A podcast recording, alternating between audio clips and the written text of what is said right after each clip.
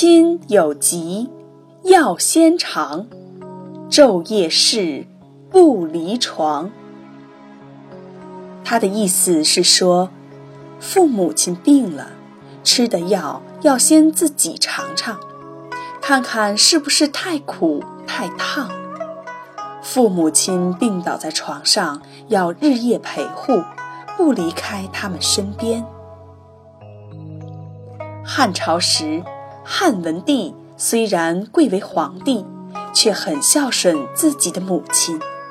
虽然每天都要处理很多公务，但是他从没有忘记到母亲的房间进行问候。后来母亲病了，汉文帝日夜精心服侍，甚至目不交睫、衣不解带，从来没有睡过一个安稳觉。每天母亲吃药时，他都要先亲口尝尝。常言道：“久病无孝子。”汉文帝侍奉母亲，却从来没有懈怠过，长达三年之久，实在是难能可贵。后来，汉文帝侍奉病母的故事，成为千古传颂的佳话。